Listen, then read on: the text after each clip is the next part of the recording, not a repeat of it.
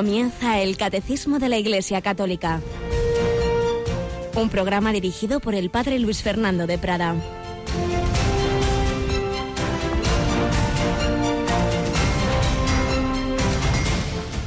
Jesús llamó a sus doce discípulos y les dio autoridad para expulsar espíritus inmundos y curar toda enfermedad y toda dolencia. Estos son los nombres de los doce apóstoles. El primero Simón, llamado Pedro, y Andrés su hermano, Santiago el de Cebedeo y Juan su hermano, Felipe y Bartolomé, Tomás y Mateo el publicano, Santiago el de Alfeo y Tadeo, Simón el de Caná y Judas Iscariote, el que lo entregó. Alabados sean Jesús, María y José, muy buenos días, muy querida familia de Radio María, en este 12 de julio de 2017 en que la liturgia, la Santa Misa, nos ofrece esta lectura del Evangelio de San Mateo con esos nombres de los doce apóstoles cada uno una historia personal, una vocación personal. Jesús llamó a hombres como los demás, con virtudes y defectos, a ser sus apóstoles, los fundamentos de su iglesia, particularmente Pedro, pero una historia en la que entra la libertad humana y por eso qué triste el último nombre, Judas Iscariote, el que lo entregó. Cada uno de nosotros tenemos una llamada a la santidad, a colaborar, a extender el reino de Dios, a anunciar a Jesucristo, a dejar el mundo mejor de como lo encontramos. Pero ahí está nuestra libertad, nuestra respuesta. Dios llama a todos a la santidad, Dios llama a todos a la santificación y a la colaboración apostólica, a construir el reino. Pero, ¿qué respondemos cada uno de nosotros? Ahí están esos nombres propios, pues pon tu nombre piensa que también Jesús hoy te llama y hoy te llama a hacer presente su amor, hoy te llama anunciar esa buena noticia con palabras, con testimonios, con tu cariño, con tu sonrisa, cada uno según sus circunstancias, pero a todos nos llama, con todos cuenta, y algo no se hará en el mundo si tú no lo haces. Como este programa no saldría si no tuviéramos aquí a Yolanda. Buenos días, Yolanda. Buenos días, padre. Tú también eres muy necesaria en esta radio. Bueno, un granito en la arena, como dice la Madre Teresa de Calcuta sin el cual la arena no sería la misma, dice ella también. Todos, todos somos necesarios, nadie somos imprescindibles, por supuesto, pero todos somos necesarios en ese anuncio del reino, en ese hacer presente a Jesucristo. Y bueno, pues esta radio también pone ese granito, según algunos o según muchos, muchos granitos que el Señor y la Virgen van extendiendo, pues con su gracia y su misericordia, pero lo importante es eso, a cada uno pongamos nuestra colaboración. A un servidor le toca poner la voz, a otros pues os toca toda esa parte de soporte técnico y no solo técnico, y a nuestros oyentes su oración, sus donativos, su voluntariado tantas veces, ahora mismo la transmisión que acabamos de tener, nuestros queridos conventos que, que con su oración pues hacen que esto dé fruto, que haya conversiones, muchas gracias a Dios, pues damos gracias todos al Señor, a su misericordia, porque Él él sigue, él sigue, haciendo su obra en medio de un tiempo no fácil, tiempos recios, pero bueno, qué tiempos han sido fáciles para anunciar el Evangelio, sabiendo que siempre está ahí el adversario, que siempre está ahí el enemigo.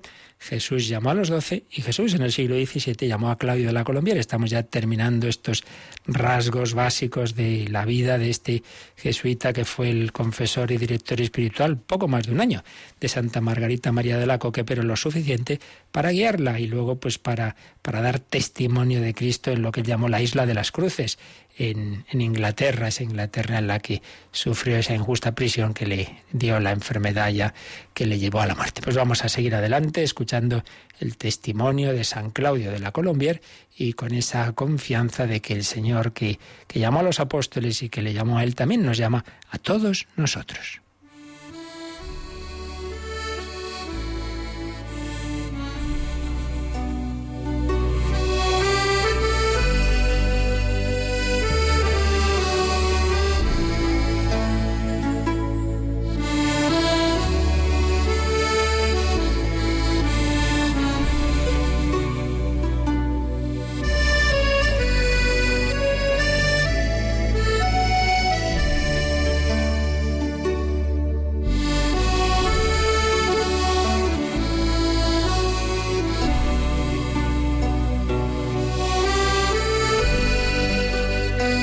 Nos habíamos quedado en cómo con esa injustísima calumnia y acusación de participar en una conspiración papista, como decían aquellos ingleses, estuvo en una cárcel eh, de condiciones absolutamente insalubres donde la tuberculosis pues fue haciendo mella en él, luego ya lo destierran a Francia donde llega enfermo, muy enfermo, y aquel hombre fuerte, activo, gran predicador, pues le queda poco tiempo de vida, pero ahí va a acabar el Señor su obra de santificación.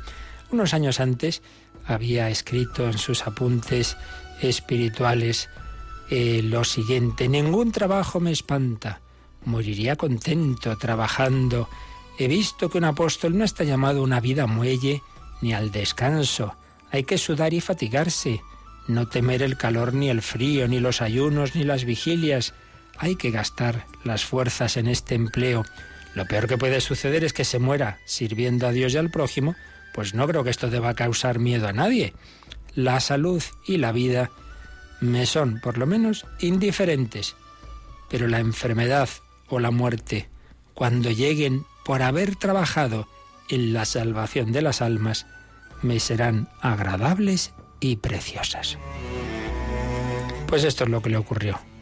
La enfermedad o la muerte, cuando lleguen por haber trabajado en la salvación de las almas, le fue agradable, le fue preciosa, porque muchas veces nos ocurre que sí, uno trabaja a gusto, hace cosas buenas, pues cada uno en su vocación, en su familia, en el trabajo, en el sacerdocio, en la vida religiosa, sí, pero luego llega la enfermedad, llega la limitación, llegan los años, ay, yo podía hacer esto, lo otro ya no puedo, y pensamos que entonces ya no colaboramos, y es mentira. Es cuando realmente el Señor llegó al, al culmen de su obra redentora, pues es la pasión. ¿Y qué pasa? Que entonces, porque no podía ya hacer nada físicamente y no hizo milagros, ya no era su acción redentora, es al contrario, es cuando llega al culmen, como digo, la entrega de la vida. Por eso tenemos que aprender también a colaborar en nuestra vida, ofreciendo al Señor los sufrimientos, los que nos vienen, pues por las circunstancias, por la salud, por, por los problemas, los disgustos que siempre hay en toda vocación, las incomprensiones, todo eso. No lo veas como obstáculo, sino como ocasión para colaborar a la obra redentora. Escribía también San Claudio en esa etapa final de su vida. Desde que estoy enfermo, una sola cosa he aprendido, que estamos unidos a nosotros mismos por tantos lazos imperceptibles que si Dios no pone la mano no los rompemos jamás, ni siquiera los conocemos, que solo a Él le toca el santificarnos, que no es pequeña cosa el desear sinceramente que Dios realice todo lo que haga falta para ello, porque en cuanto a nosotros no tenemos ni luz ni bastantes fuerzas. Pues quiere decir eso, que, que tenemos muchos apegos que no nos damos cuenta, y si no es el Señor el que los corta, nosotros no los vamos a quitar, ¿no? Pues claro, es necesaria la salud, claro, sí, sí hay que cuidarla, sí, sí, pero a veces nos aferramos tanto, como decía Santa Teresa, uy, monjas que no se van a matar, no, siempre están ahí, que me pasa esto, me pasa lo otro. Y a veces tiene que ser el Señor que diga, mire hijo, pues pues también, también vas a ir perdiendo la salud, como yo perdí todo en, en unas horas en mi pasión, para que no te aferres a ese don que yo te he dado, que es la vida, que es la salud. Y así el Señor, pues va haciendo su obra, así la fue haciendo en San Claudio. Pues así, enfermo, mm, fue haciendo lo que pudo en esa etapa final de su vida, cuando en otoño de 1679 ya está en Francia, comienza el año escolar, parecía que el padre se había repuesto un poco y los superiores creyeron que podría ayudar espiritualmente a los estudiantes jesuitas jóvenes de filosofía en Lyon. Y así ese cargo de padre espiritual le, ofreció una magnífica ocasión para difundir esa devoción al corazón de Jesús que el Señor le había transmitido a través de Santa Margarita María. Y bueno, pues vemos una vez más la providencia, cómo se sirve de todo. Entre sus discípulos estaba el padre José Galifet, que llegaría a ser un cargo importante en la compañía de Jesús. Bien formado en teología, escribió un libro defendiendo ese culto al corazón de Cristo, que contribuyó mucho a deshacer prejuicios sobre esa nueva devoción, ya que en Roma la Santa Sede del Papa concediese que por fin se estableciera la fiesta del corazón de Jesús en la Iglesia Universal. Bueno, pues fijaos también las cosas de la providencia. Medio siglo más tarde, ese libro cayó en manos de un joven jesuita español. ¿Sabéis quién? un estudiante de teología en Valladolid, un jovencito, Bernardo de Hoyos, Bernardo Francisco de Hoyos, leyó ese libro que fue la chispa que provocó en su corazón un incendio en el cual quiso encender a toda España y toda América. Bernardo Francisco de Hoyos, cuya beatificación pudimos asistir hace unos años en Valladolid. Vino Angelo Amato a esa beatificación, el primer gran apóstol de la, digamos, etapa moderna de la devoción al corazón de Jesús en España. Este joven que estando allí en Valladolid tuvo esa luz, esa iluminación del Señor, lo que llamamos la gran promesa. Cuando se quejaba de que en España el corazón de Jesús no era conocido y el Señor le dijo, tranquilo, tranquilo, reinaré en España, reinaré, y con más veneración que en otras partes incluso, así que no, no te preocupes. Y por eso está ese preciosísimo santuario del corazón de Jesús que se llama así, el santuario de la gran promesa, porque es esa gran promesa, reinaré, como a Santa Margarita María le había dicho a Jesús, reinaré a pesar de mis enemigos. Bernardo Francisco de Hoyos, siguiendo el ejemplo de San Claudio de la Colombier, hizo su consagración al corazón de Jesús empleando la misma fórmula que hace unos días leímos aquí también de consagración al corazón de Cristo y luego se la proporcionó a otros muchos sacerdotes, a otros jesuitas, a los que persuadió para que hicieran lo mismo. Los caminos de Dios, el Señor se sirve de todo y también ese hombre ya enfermo, pues en esa etapa de, en que ya apenas lo que podía hacer era confesar y dirigir espiritualmente desde su habitación a esos jóvenes jesuitas, pues hizo una tarea que iba a dar un fruto. Así, medio siglo después, en uno de sus discípulos iba a llegar todo eso a España. Y mientras la enfermedad seguía minando los pulmones de Claudio de la Colombier, él lo sabía y sabía también que todo esto formaba parte de ese plan de su apostolado. Por eso se confiaba, se confiaba al corazón de su maestro. No, no se echaba atrás, sabía que, que todo eso entraba en ese plan del Señor, no tenía miedo y le decía, escribía así, hace días que nuestro Señor va enseñándome a hacerle un sacrificio más grande todavía, a estar preparado para quedar reducido a la absoluta inercia y a morir en el momento menos pensado, apagando así el celo y grandes deseos que siento de trabajar por la santificación de las almas. Ese celo, esos deseos de trabajar, pues ya no podía ser un trabajo activo, pero sí ese ofrecimiento. Siempre recuerdo, lo habré contado más de una vez, pues una mujer muy apostólica, yo conocí en una las parroquias en las que estuve, y pues que a eso le pasaba también, claro, que iba minándole la, la salud, pues los achaques, diversas enfermedades, y me decía, claro, yo antes hacía esto, lo otro, ahora ahora no puedo hacer nada. Y, yo le dije, bueno, ¿y qué hacía Jesús en la cruz? Se quedó pensativa y dice, pues tiene mucha razón. Lo más importante es lo que hizo Jesús en la cruz, ofrecer nuestra vida. Pues así se lo pedimos hoy, por mediación de San Claudio de la Colombier, que veamos todo lo que el Señor hace o permite en nuestra vida y particularmente las limitaciones, las enfermedades, no como obstáculos, sino como ocasiones de colaborar a la redención del mundo.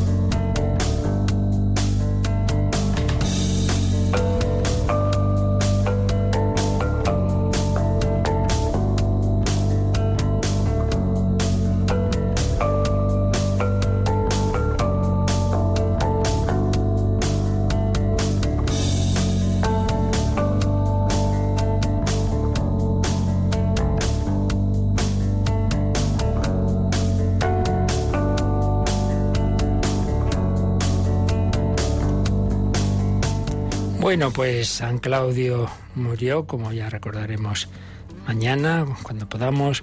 Recibió, claro, su juicio particular y sabemos que, que tras, tras esa, ese juicio, pues quizá con algún tiempo, según parece, por alguna iluminación que tuvo Margarita María, un breve tiempo de, de, purgatorio. El caso es que enseguida subió al cielo y ya no hay duda, porque está canonizado.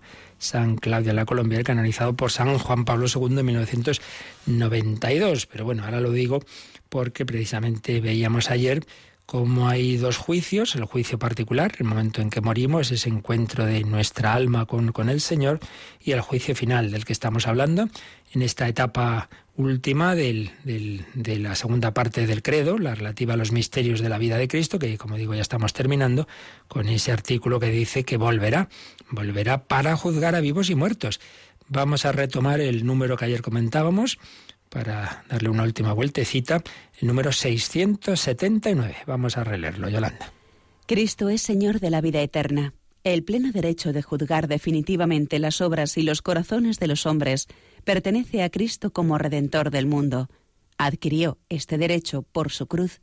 El Padre también ha entregado todo juicio al Hijo. Pues bien, el Hijo no ha venido para juzgar, sino para salvar y para dar la vida que hay en él es por el rechazo de la gracia en esta vida por lo que cada uno se juzga ya a sí mismo.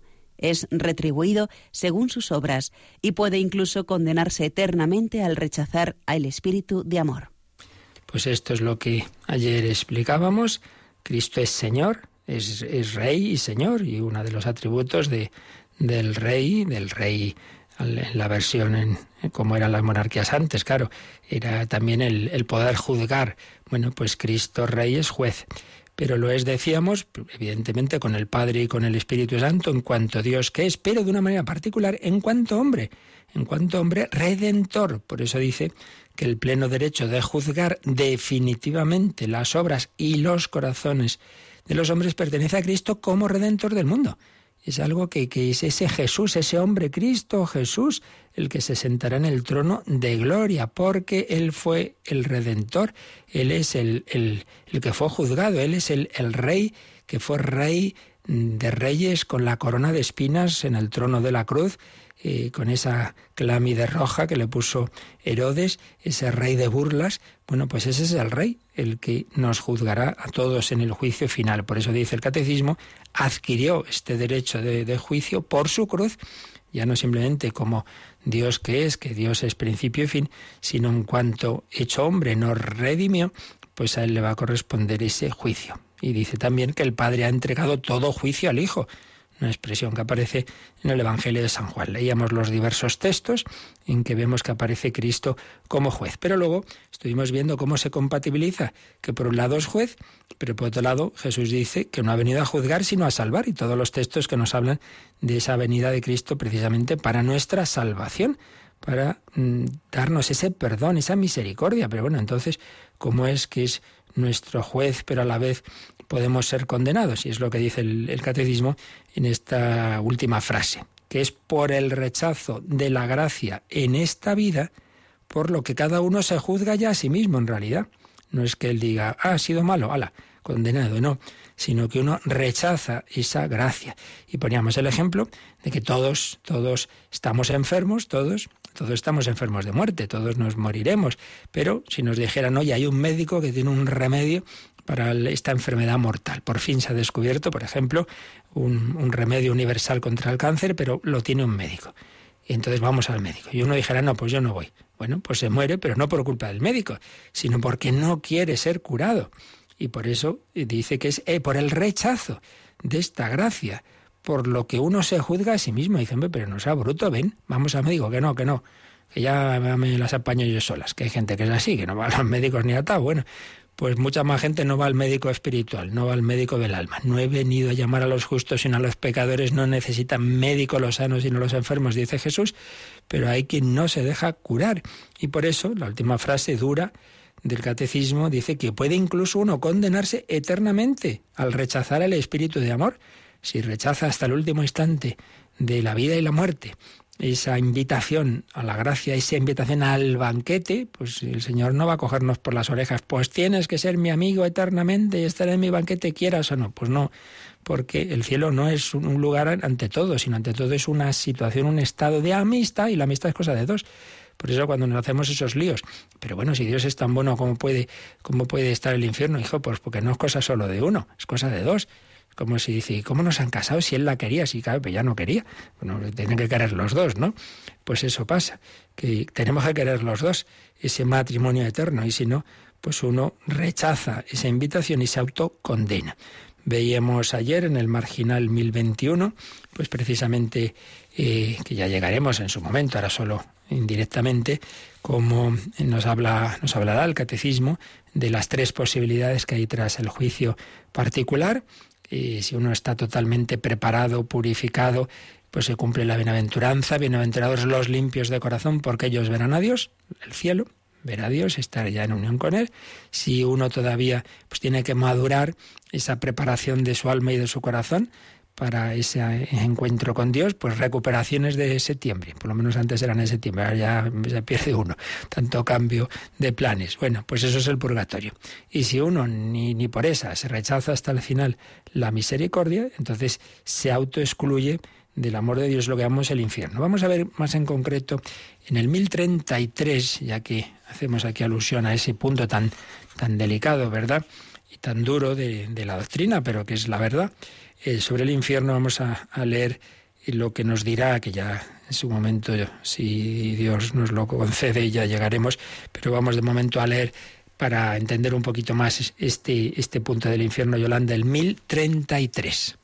Salvo que elijamos libremente amarle, no podemos estar unidos con Dios. Pero no podemos amar a Dios si pecamos gravemente contra Él, contra nuestro prójimo o contra nosotros mismos. Quien no ama permanece en la muerte. Todo el que aborrece a su hermano es un asesino, y sabéis que ningún asesino tiene vida eterna permanente en él. Nuestro Señor nos advierte que estaremos separados de Él si omitimos socorrer las necesidades graves de los pobres y de los pequeños, que son sus hermanos. Morir en pecado mortal sin estar arrepentidos ni acoger el amor misericordioso de Dios significa permanecer separados de Él para siempre por nuestra propia y libre elección este estado de autoexclusión definitiva de la comunión con Dios y con los bienaventurados es lo que se designa con la palabra infierno. Pues aquí está magníficamente expresado, pues lo que no deja de ser siempre un misterio y un duro misterio. Está con distintas citas bíblicas, ya digo que eso ya se llegará a la explicación con calma. Aquí simplemente pues hacemos alusión en relación a este punto del juicio, porque Mm, vemos cómo se unen las dos cosas, que en realidad Jesucristo ha venido a salvarnos y Él quiere salvar a todos, no faltaría más, pero como nos dice aquí el, catecismo, pues claro, eso depende también de la, de la respuesta humana y por eso dice, salvo que elijamos libremente amarle, no podemos estar unidos con Dios, claro, si es que el tipo de unión con Dios al que Él nos llama es una unión de amor interpersonal, y vuelvo a lo de antes, el matrimonio no basta que uno quiera, hace falta que quieran los dos. Entonces, si uno no quiere, pues no hay matrimonio. Entonces no podemos, no podemos eh, amar a Dios si nuestro corazón no, no, no lo quiere, no, no, responde libremente. Pero a su vez no vale hacer trampa y decir, bueno, sí, no, si yo sí quiero, yo quiero, yo quiero, pero luego hago todo lo contrario a lo que Dios me dice. O sí, sí, yo quiero amar a Dios, pero al prójimo lo maltrato, oiga. Que, que, mire, yo a usted le quiero mucho, pero a sus hijos lo voy a matar. Oiga, pero que son mis hijos. Pues no puede ser pues el Señor, el Señor nos pide ese amor a Él y obviamente a sus hijos, es decir, a nuestros hermanos. Por eso no vale esto sí, lo otro no. Y por eso Jesús en Mateo 25 dice, tuve hambre y no me disteis de comer. Pero ¿cuándo lo hicimos? Pues cuando no lo hicisteis con estos, no lo hicisteis conmigo. Pero sobre todo donde aparece más claro que, que este, esta autocondenación es eso, autocondenación. No es algo que Dios quiera.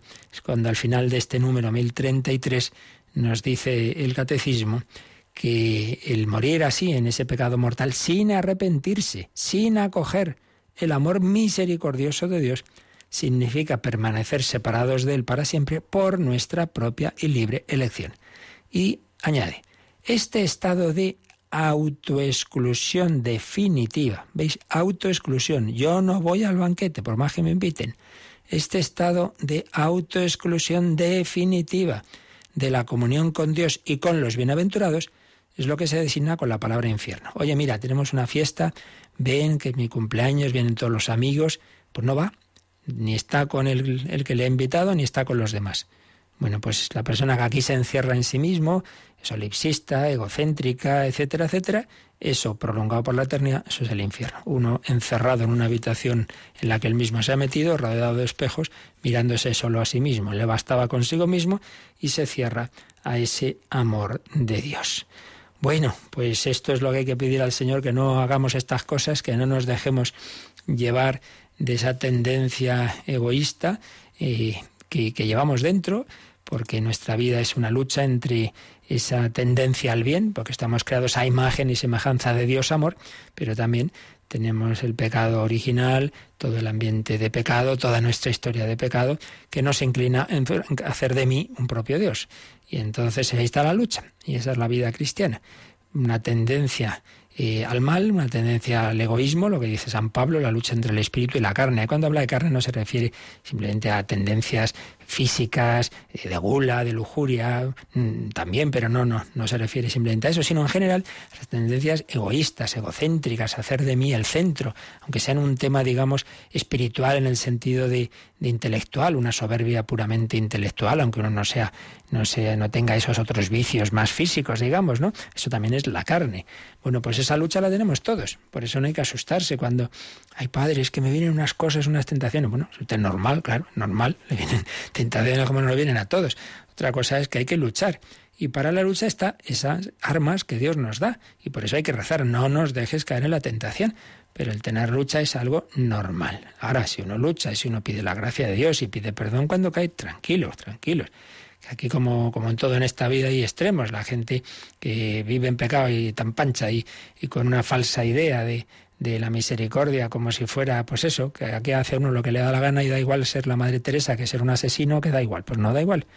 Pero también están las personas eh, escrupulosas que, vamos, piensan como que uno peca por despiste y claro, entonces Dios ahora que he pecado, ahora me, me manda al infierno. Hombre, no, que Dios no es así, no pensemos mal.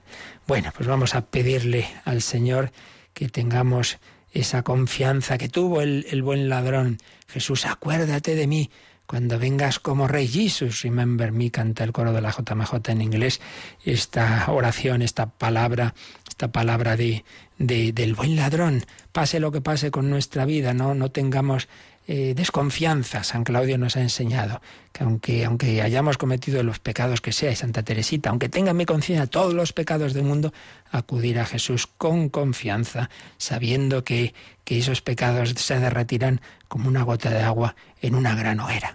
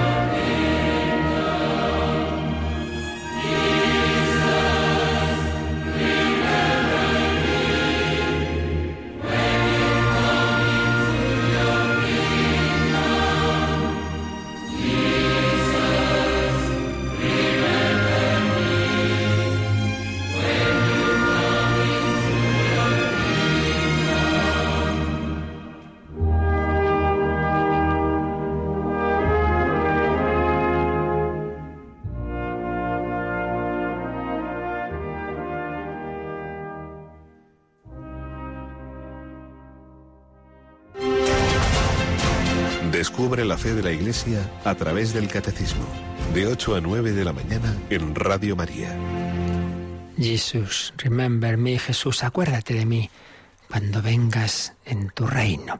Pues bien, vamos a terminar este apartado sobre el juicio con la exposición, como lo explica, como lo explicaba en, la, en su gran obra de escatología, el gran teólogo Joseph Ratzinger, que luego fue nuestro querido Papa Benedicto XVI, pero que como sabemos era un, teólogo, luego le hicieron obispo, cardenal, papa, pero que esa vocación que Dios le dio, esa luz especial de, explicar la fe de siempre al hombre de hoy, y con, esa, esa, fe de, de, la Iglesia, pero con muchas veces con, conociendo muy bien la mentalidad moderna. Entonces vamos a ver cómo explica esto de que Jesús es juez, pero a la vez que si, que si rechazamos la gracia, la culpa es nuestra, no, no suya. Lo explica preciosamente en su escatología este tema del juicio. Vamos a intentar resumirlo. Por supuesto, comienza diciendo que con que ese retorno de Cristo y el juicio final eh, supera nuestros intentos por imaginar cómo va a ser. O sea, eso no, no nos volvamos locos.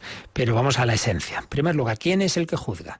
¿Quién es el sujeto del juicio? Y nos recuerda algo que aquí no hemos dicho en estas catequesis, y es que en los textos bíblicos eh, de toda, la, escritura y concretamente del Nuevo Testamento, por un lado se menciona obviamente a Dios, Dios es juez, muchos textos que aquí nos pone José Ratzinger, también a Cristo, como estábamos diciendo antes, por supuesto, pero también eh, Mateo 19, 28 se dice eh, que los apóstoles, dice, os sentaréis en doce tronos para juzgar a las tribus de Israel. Incluso San Pablo en 1 Corintios 6.2 dice, ¿es que no sabéis que los fieles han de juzgar al mundo? ¿No sabéis que juzgaremos a los ángeles? O sea que por un lado, por supuesto es Dios, es Jesucristo, pero también los apóstoles y en general los cristianos, mm, de, hay textos que nos habla de que seremos también sujetos que nosotros mismos juzgaremos, juzgaremos el mundo. Luego veremos esto cómo, cómo se explica. Pero luego añade que en el Evangelio de San Juan el juicio se traslada al presente de esta vida. Ya en nuestra vida tiene lugar ese juicio. Esto ya lo veíamos en los textos de San Juan. ¿En qué sentido? Pues en el sentido de que aquel que se encontraba con Cristo, pues ya la, la opción que tomaba estaba implicando un, un, juicio, o sea, personas que o se fiaban de Jesucristo o lo rechazaban, entonces ya ahí, en ese momento, ya había, ya había un, un, juicio que uno mismo está haciendo, una opción, un estar con Cristo o un estar contra Cristo. Y entonces, bueno, ya entramos en el tema de, de si Jesús ha venido a salvarnos, pero sin embargo parece que ahí se da ese juicio que puede ser de nuestra condenación. Nos recuerda este texto, no he venido a condenar al mundo, sino a salvarlo. Juan 12, 47. El que me rechaza y no recibe mis palabras, tiene ya quien lo condene. La palabra que yo he anunciado, esa la condenará en el último día. En este texto, Juan 12, 48, hay una distinción entre, entre la, la actividad del propio Jesús y el efecto de su palabra. El efecto de su palabra. Y entonces nos hace esta reflexión, esta explicación muy bella y profunda Joseph Ratzinger. Cristo, en realidad, no condena a nadie. Él es pura salvación. Quien se encuentra en Él ya está en el lugar de la salvación. La perdición no la impone Cristo, sino que se da donde el hombre se ha quedado lejos de Él. La perdición se debe a la permanencia en lo propio. La palabra de Cristo, como oferta de salvación, pondrá de manifiesto que fue el condenado el que puso la frontera y se separó, y se separó de la salvación. Lo que decíamos antes de encerrarse uno en sí mismo, yo no voy a esa fiesta, uno se encierra en sí mismo, uno pone la frontera, entonces Cristo ofrece a todos la salvación, a todos. Él no impone la perdición, esa se da cuando el hombre se queda lejos de él porque pone un muro. Sigue diciendo. Vemos aquí eh, que con su muerte el hombre sale a la realidad y verdad manifiestas. Toma posesión del lugar que de verdad le corresponde. Aquí en la vida podemos engañarnos, disimular. Dice, ha pasado la mascarada de la vida. Ya no hay lugar para esconderse tras posturas y ficciones. El hombre es lo que en verdad es. Entonces, el juicio consiste en la caída de las máscaras que implica la muerte. El juicio es sencillamente la verdad misma, la revelación de la verdad. Esta verdad, por supuesto, que no es algo neutro. Dios es la verdad. La verdad es Dios. La verdad es persona. Una verdad juzgadora, definitiva, solo puede darse si tiene carácter divino. Dios es juez en la medida en que es la verdad misma. Dios es juez en la medida en que es la verdad. Si el juicio en realidad simplemente es mostrar la verdad, este ejemplo que hemos puesto ya alguna vez, uno va al médico, le hace una prueba y dice, mire, pues siento decirle que usted tiene un cáncer. Pues no es que eso sea culpa del médico, simplemente que esa es la verdad de lo que uno llevaba. Y la prueba ha manifestado la verdad. Uno no quería mirar a ver qué le pasaba, que hay gente que se prefiere no enterarse. Oiga, no hay más remedio que eh, afrontar la verdad. Bueno, pues, pues la luz de la verdad, la verdad es Dios y esa luz ilumina lo que llevas en tu alma. Esa es la verdad. Pero más aún, no solo simplemente es que la verdad es Dios, Dios es juez en la medida en que es la verdad. No, hay un paso más por la encarnación. Dios es la verdad para el hombre como el que se ha hecho hombre, en quien él mismo es la medida del hombre. Así que Dios es medida de la verdad para el hombre en y por Cristo. Y en eso consiste el cambio salvador de la idea de juicio. La verdad que juzga al hombre ha salido en su busca para salvarlo. Fijaos qué preciosidad. Dios es la verdad, pero esa verdad que es Dios se ha hecho carne en Cristo. Yo soy el camino, la verdad y la vida. ¿Qué es la verdad? Pues Dios que viene a buscarte para salvarte, pero como verdad, nunca, nunca va a mentir, obviamente. Dios es la verdad que juzga al hombre, que sale en su busca para salvarlo, ese es Jesucristo. Le ha dado al hombre una nueva verdad, como amor se ha puesto en lugar del hombre, dándole una verdad especial, ¿cuál? La verdad de ser amado por la verdad.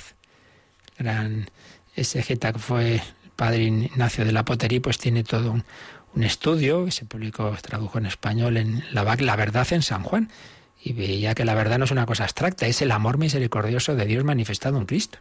Pues esto es un poco lo que aquí está de trasfondo en este texto de Joseph Ratzinger. La verdad en el sentido cristiano, en el sentido del Nuevo Testamento, es la verdad de ser amado por la verdad, que es Dios.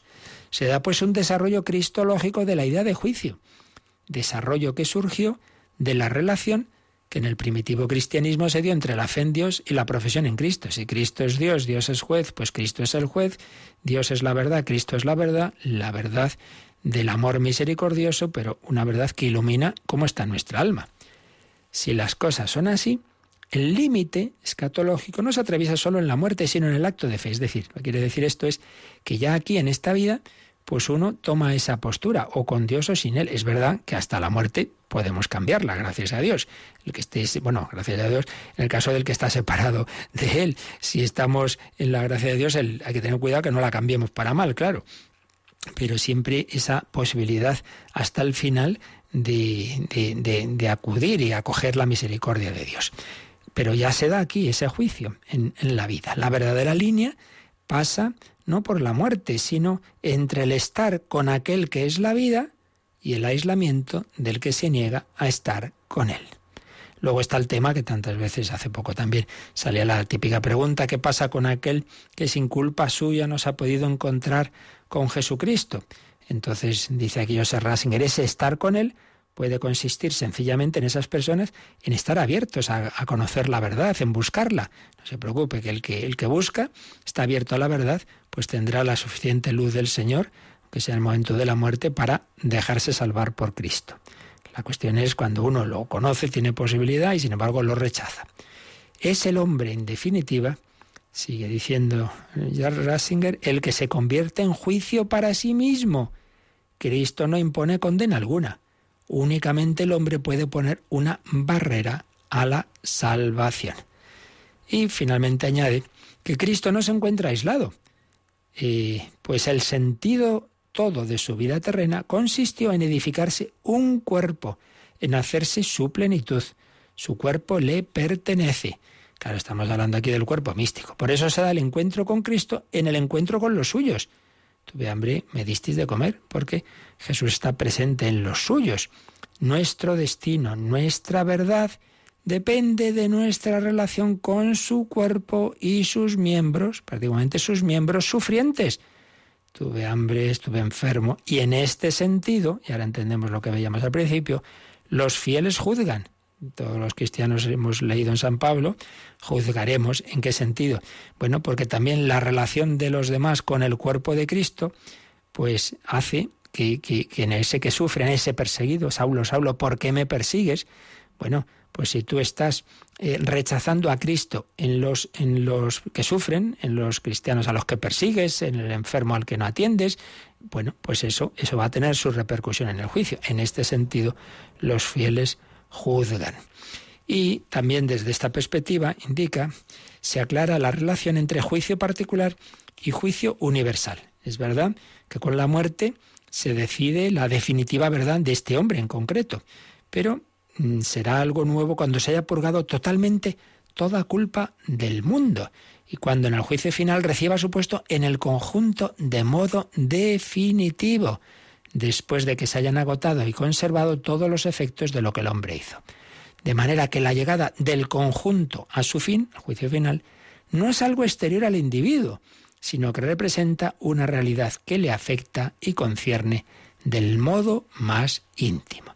Como veis, reflexiones profundas, pero con un tono muy antropológico, muy existencial, muy en, ese lenguaje que el hombre de hoy puede entender de que nuestra vida, pues realmente esas opciones que tomamos, si nos encerramos en, en nosotros mismos, pues nosotros mismos nos autoexcluimos de esa amistad con Dios. Si yo rechazo al hermano, estoy rechazando un miembro del cuerpo de Cristo, por lo tanto estoy rechazando a Jesucristo. En fin, que todo luego vemos va cuadrando todas esas piezas del puzzle, de la revelación y en definitiva que el Señor se nos manifiesta a todos como Salvador y de nosotros depende el aceptarlo, dejarnos salvar por Él o de nosotros depende la trágica posibilidad de cerrarnos a su gracia y así autocondenarnos. Bueno, pues con esto terminamos, terminamos este, este apartado último, último de los misterios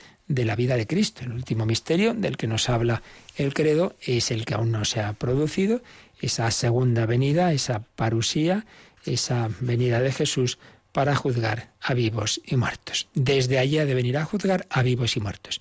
Artículo séptimo del credo. Y os recuerdo que en él hemos visto dos apartados. Primero, volverá, volverá en gloria. Y segundo, volverá para qué? Para juzgar a vivos y muertos. Volverá en gloria. Ya hemos visto, por un lado, que está, que está en medio de nosotros, que reina en este mundo mediante la Iglesia, pero un reinado en el que a la vez deja actuar el mal. Un reinado en, la Iglesia, un reinado en, en todos aquellos que admiten a Jesús como Rey y Señor, ese reinado que empieza en todo el que es bautizado y entonces eh, la Santísima Trinidad eh, toma posesión de esa alma, pero luego, pues el Señor, como nos da este tiempo de libertad, podemos mm, rechazar ese, ese, reinado, podemos rechazar esa gracia, podemos echar de casa a esos, a esos que nos habitan el alma, al Padre, el Hijo y al Espíritu Santo, y bueno, podemos mm, ponernos del lado del adversario y estar con el príncipe de este mundo.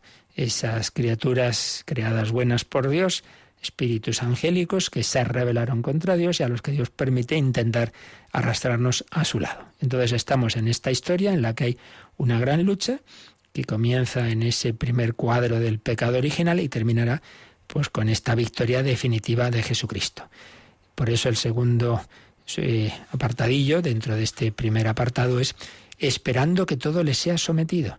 El reino de Cristo está presente por la Iglesia en este mundo, pero en medio del mal y esperando esa eh, definitiva victoria. Por eso, lo siguiente que veíamos era el glorioso advenimiento de Cristo, que por un lado es esperanza de Israel, porque ahí va unido también que Israel entonces reconocerá y verá que ese Mesías que ha estado esperando tantos siglos realmente es Jesucristo y, lo, y como pueblo también lo reconocerá. Es lo que la fe y la esperanza que expresa San Pablo, pues tan amante de su, de su pueblo judío, pero que sufrió ver que muchos de ellos pues no, no creían en, en Jesucristo. Luego vimos que en esta, en esta gran lucha de la historia, pues hay momentos buenos, momentos malos y que está anunciado una etapa final dura, una etapa final de mucha persecución, de apostasía, de presencia de una fuerza misteriosa que aparece como en el Nuevo Testamento como, como el hombre impío, como el anticristo.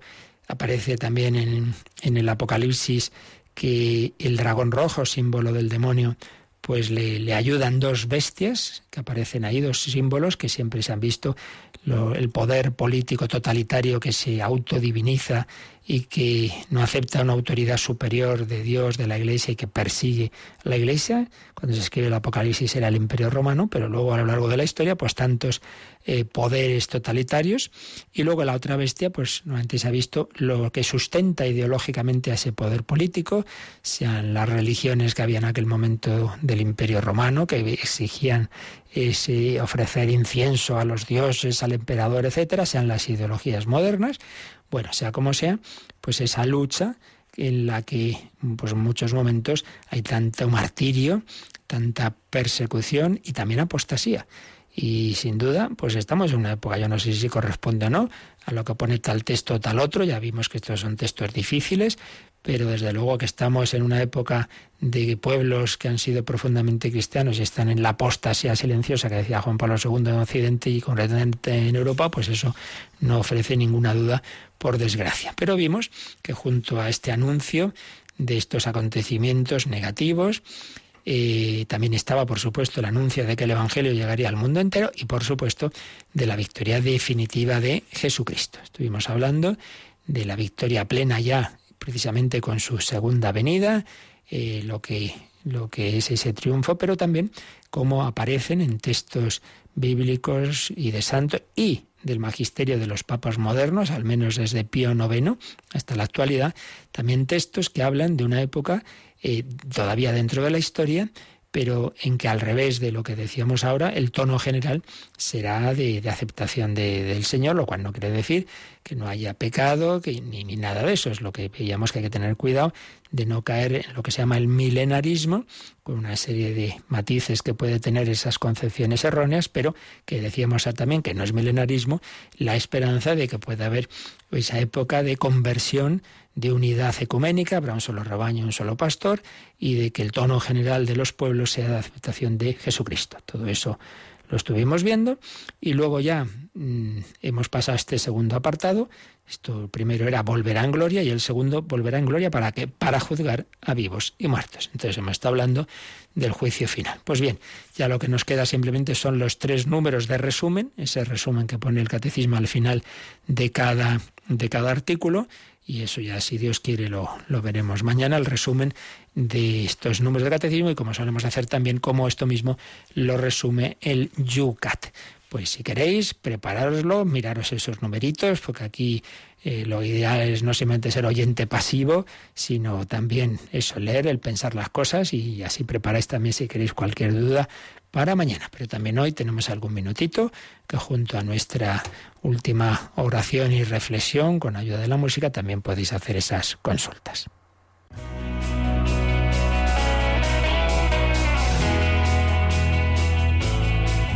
Participa en el programa con tus preguntas y dudas. Llama al 91 005 9419. 91 005 9419 también puedes escribir un mail a catecismo arroba radiomaria.es. Catecismo arroba radiomaria.es.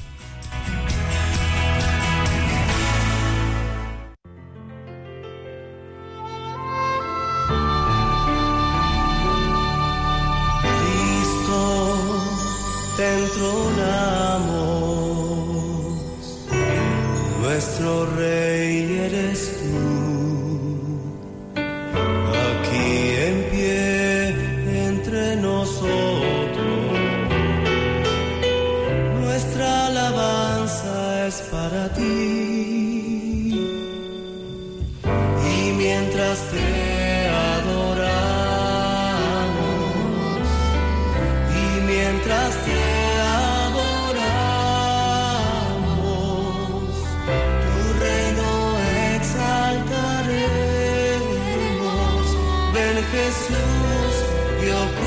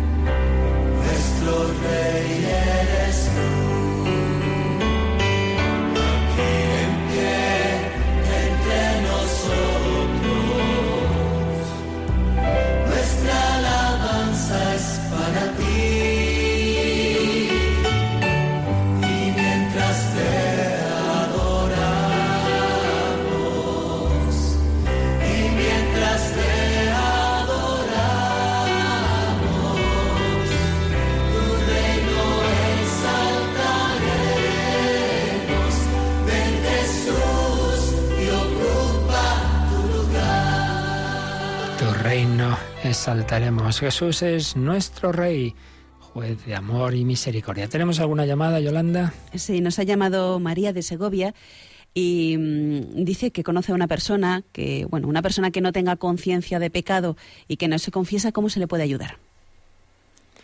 Hombre, ¿cómo se le puede ayudar? Claro, habría que ver el caso particular, ¿no? Pero sin duda el mostrándole, mostrándole el ideal de, de, la vida cristiana, ¿no? El ideal del Evangelio. Según uno va viendo a lo que estamos llamados, porque ¿por qué no tenemos conciencia de pecado? Porque nos pensamos simplemente hay que ser, no hacer el mal, no, ro, no robo ni mato. Oiga, estamos llamados a mucho más. ¿Qué, qué, haces todo el bien posible? Con tu vida, con tu tiempo, con tu dinero, eh, esos enfermos. Cuando uno va mostrando aquello a lo que estamos llamados y que podemos hacer, entonces ya uno va viendo la distancia entre lo que hace y el ideal. Pero claro, si el ideal lo pone muy bajo, voy a saltar 30 centímetros. Y claro, eso, pues, pues, hijo, eso no, la gracia es a veces saltamos un metro, un metro y medio.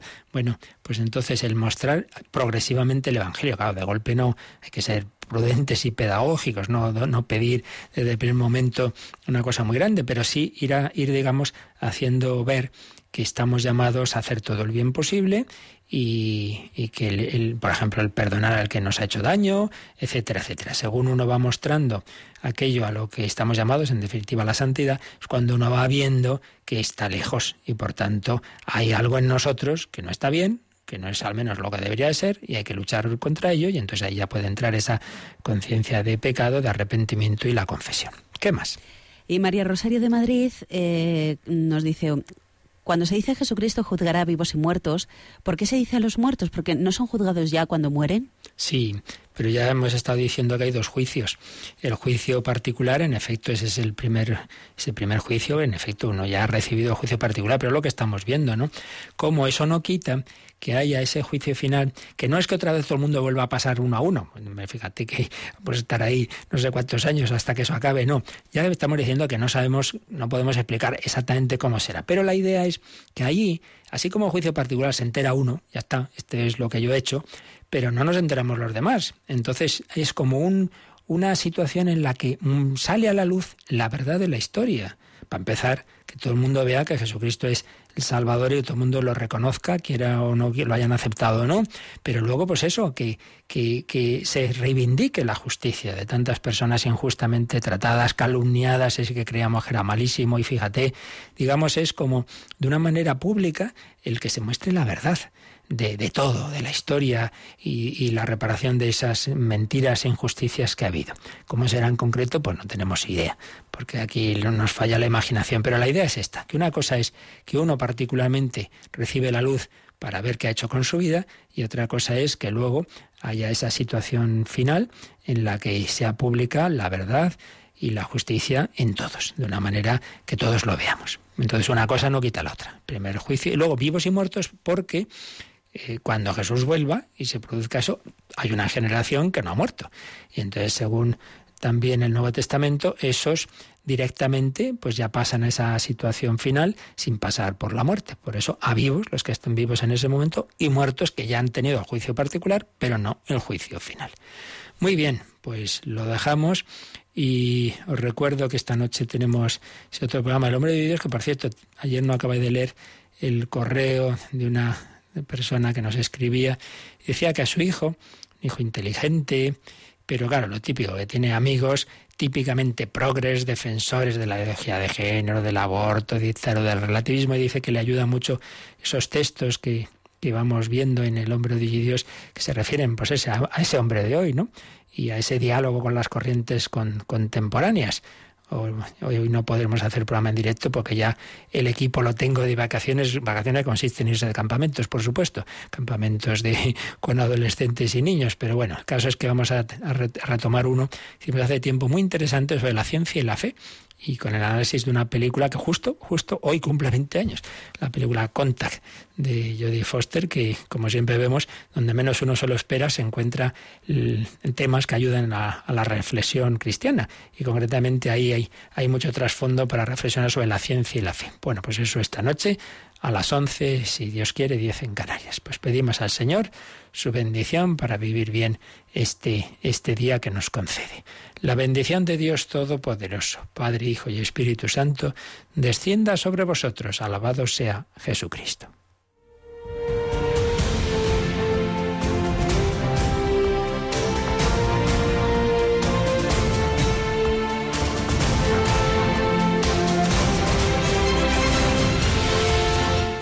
Han escuchado en Radio María el Catecismo de la Iglesia Católica. Un programa dirigido por el Padre Luis Fernando de Prada.